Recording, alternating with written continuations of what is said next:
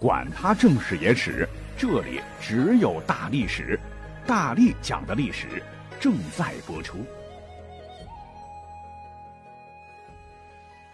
大家好，我是大力丸。我看了 B 站不少全世界各个国家和地区曾经使用或现在仍在使用的国歌视频，要么雄浑壮丽，要么婉转悠长。每一首国歌背后都有一段或震撼人心、或曲折离奇、或荡气回肠的故事，所以我决定今天一定要做一期不一样的历史节目，分享给各位。说到国歌，其实跟国旗一样，是一个国家的象征，尤其是国歌，它更能集中体现一个国家的精气神。据考证，荷兰是最早出现国歌的国家。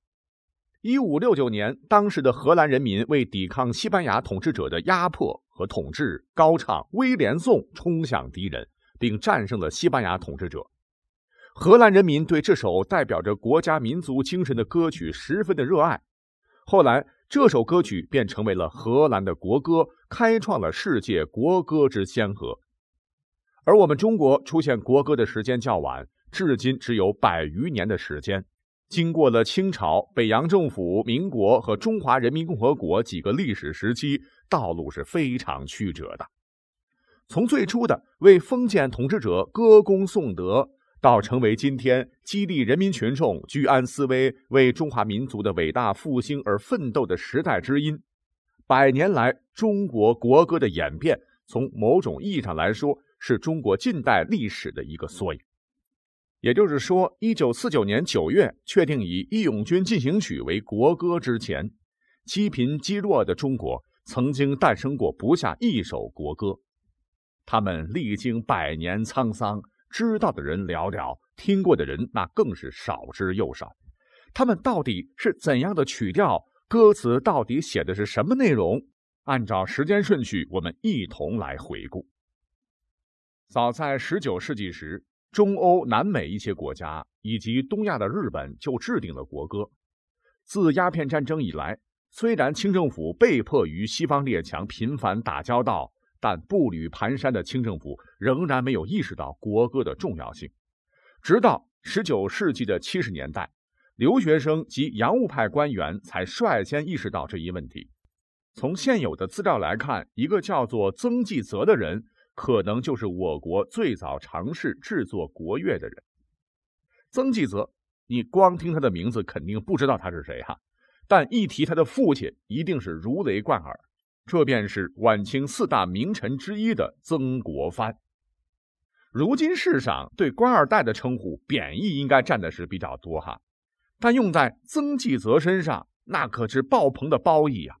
所谓是虎父无犬子，作为曾国藩的次子。他是一位努力为国做出贡献的外交家。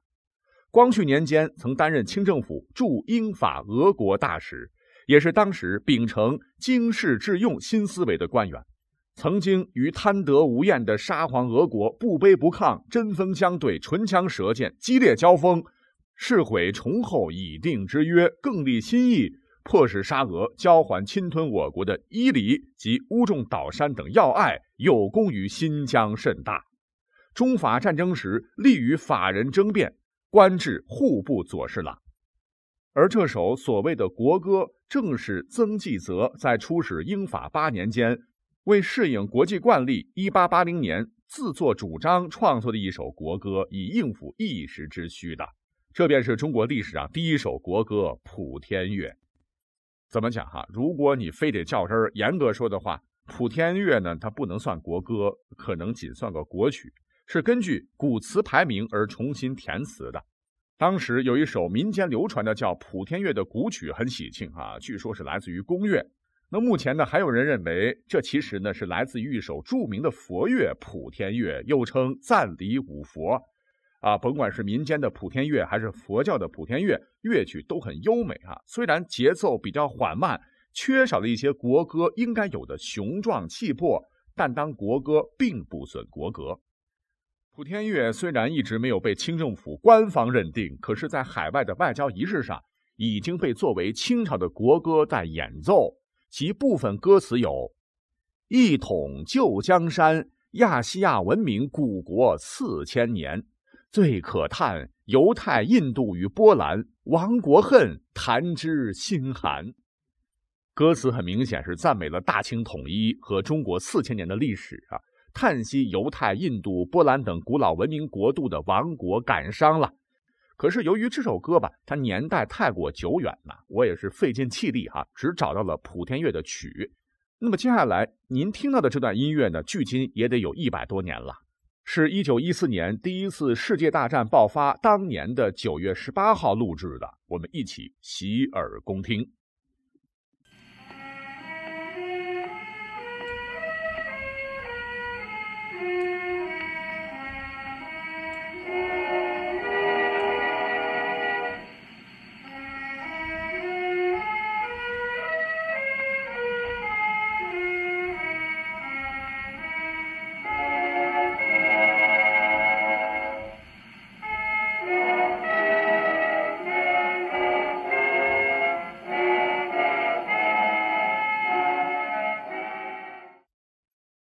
听着感觉还行哈，曾纪泽的国歌并没有被朝廷认可过。那么在光绪二十三年（一八九六年），当时身为北洋大臣直隶总督的李鸿章，被清廷任命为特使，访问西欧诸国和沙皇俄国。按照惯例，欢迎仪式上各国需要演奏国歌。然而，尴尬的一幕出现了：诸国皆有国歌，唯独中国还没有。这场面是何等尴尬哈！万般无奈之下，李鸿章灵机一动，只好临时编了一首。他让随缘用一首古曲填词来作为国歌，最后选来选去，选中了唐朝诗人王建的《宫词一百首》里边的一首绝句来作为国歌的歌词。歌曰：“金殿当头紫阁重，仙人掌上玉芙蓉。”太平天子朝天日，五色云彻驾六龙。至于曲谱呢，是配以李鸿章家乡安徽庐剧中的稻七戏配乐。啊，还有这种说法是在唱国歌的场合直接唱庐剧唱段。那么，由于这是李鸿章提议的作品，后人称之为李中堂乐。但李鸿章回国之后呢，这首歌曲并没有被清政府正式采用。李中堂乐属于是临时起意的作品。也没有像普天乐被曾纪泽特意向国外人士推荐，所以呢，他的国外知名度甚至不如曾纪泽的作品。那奇怪了，清政府为什么一直没有定国歌呢？因为在清政府看来，国歌仅是出于外交仪式、学校典礼、军旅仪仗时可能才会用到，没有解决之急迫，故而呢，一直没有放在心上。等十年之后。光绪三十二年（一九零六年），大清帝国陆军部成立之时，就谱制了一首陆军军歌，叫《送龙旗》。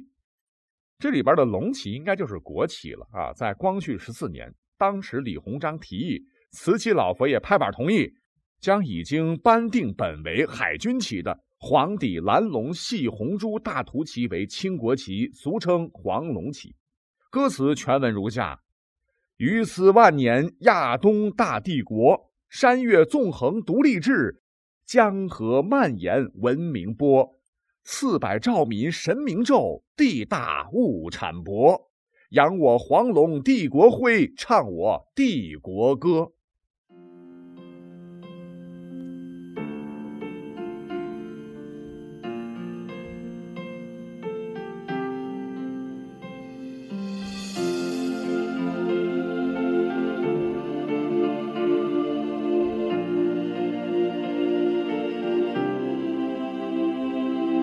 余万思念呀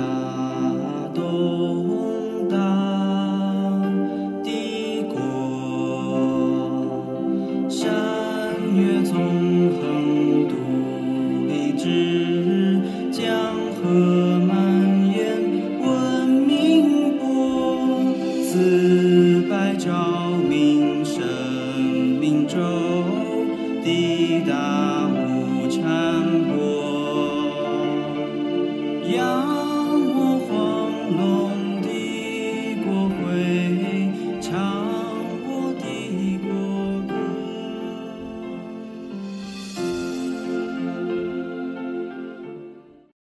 这应该也算是非官方的国歌吧。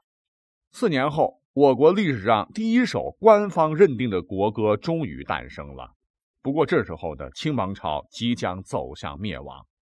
那么这个时间呢已经来到了一九一一年当时清政府宣布立宪，十月四号呢，就谕旨颁行了国歌，叫《拱金瓯》，名义上是由爱新觉罗谱动谱曲啊。其实这个曲谱啊，来源于康熙时期的皇室音乐，依照康熙和乾隆时代登基的礼乐编制。这个作词者呢，历史课本我们学过，就是翻译《天演论》的严复。他当年提倡西学，支持君主立宪。只不过这个歌词写的好是好，但非常的复古绕口。我给各位来念一下啊：拱金瓯，承天筹，民物新服早，喜同袍，青石杏糟，珍惜好，帝国苍穹宝，天高高，海滔滔。大意就是巩固帝国完整，承接上天旨意，百姓万物都像野鸭子戏水般快乐。很幸运生在清平盛世，帝国有上天保佑。拱金瓯中的“拱”代表的是巩固的意思，金瓯一是比喻国家领土完整，二是一种酒器。哈，这里边是有典故的。那么话说，南北朝梁武帝萧衍是取代南齐建立梁朝，他称赞自己的国家像金瓯一样完整，所以有成语“金瓯无缺”之说。歌词这么写也是一种期许吧。毕竟那时候清王朝饱受欺凌，割地又赔款，而这首国歌的出现，就是激励大清子民为巩固国家完整而效力的精神。哎，只是讽刺的是，一年不到，清帝就逊了位，二百六十八年的大帝国是轰然倒塌，拱金瓯全当是为大清所写的一首悲歌吧。下面我们一起来听。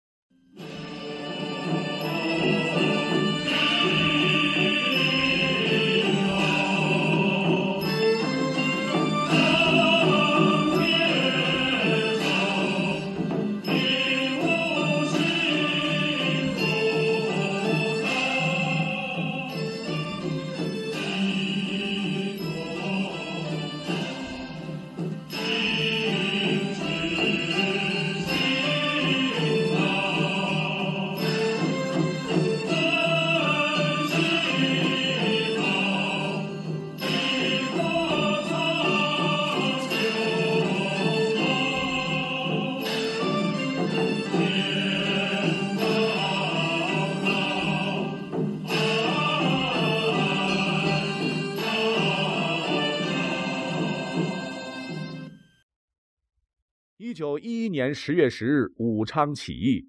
随后于一九一二年元旦，在南京成立了中华民国临时政府。孙中山从海外归来，就任临时总统。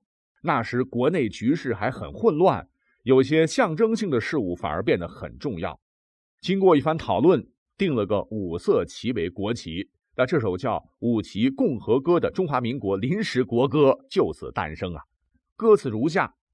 亚东开化中国早，医美追欧旧邦新造，飘扬五色旗，民国荣光，锦绣山河普照。我同胞鼓舞文明，世界和平永保。在国歌里写上医美追欧啊，意思好像，对吧？实在不妥哈，多少有点长他人威风的意思。几个月后，南北议和成功。袁世凯篡了革命果实啊，启用了“中华雄踞天地间”为国歌，歌词是：“中华雄踞天地间，狼八言，华胄从来坤化颠，江湖浩荡山绵连，共和五族开尧天，亿万年。”啊，最有意思的是，这首新国歌公布还没多久呢，啊，就被偷偷改了一句。原来那句“共和五族开尧天”给改成了“勋华依让开尧天”。你别看就改了这么一句，里面那可是大有学问。因为当年袁世凯积极筹备恢复帝制，想当皇帝嘛。这里的“勋华”是指古代的尧舜皇帝的别称，《尚书尧典》里称尧为放勋嘛，舜为崇华，后合称尧舜为勋华。尧曾让位给舜，故称揖让。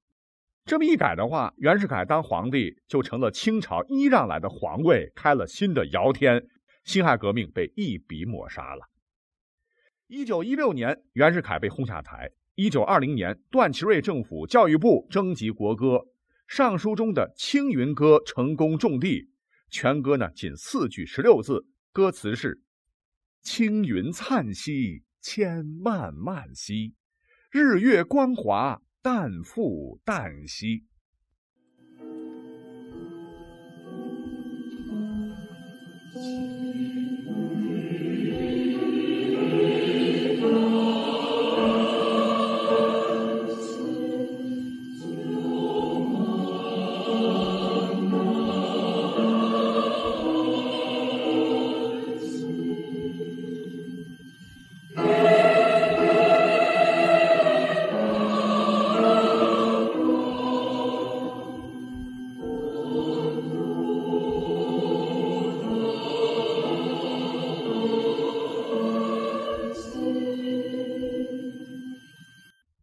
接下来，一九三零年，民国政府根据孙中山一九二四年在黄埔军校的校训为歌词创作好了，那这一段就跳过了。直到一九四九年，中华人民经过浴血奋战，推翻三座大山，百年耻辱一朝雪，终于站起来了。我们如今广为被传颂的国歌就此诞生。那这是一首一九三五年由田汉作词、聂耳作曲。曾经电影《风云儿女》的主题曲，我们也一同欣赏一下最初原版的音频资料。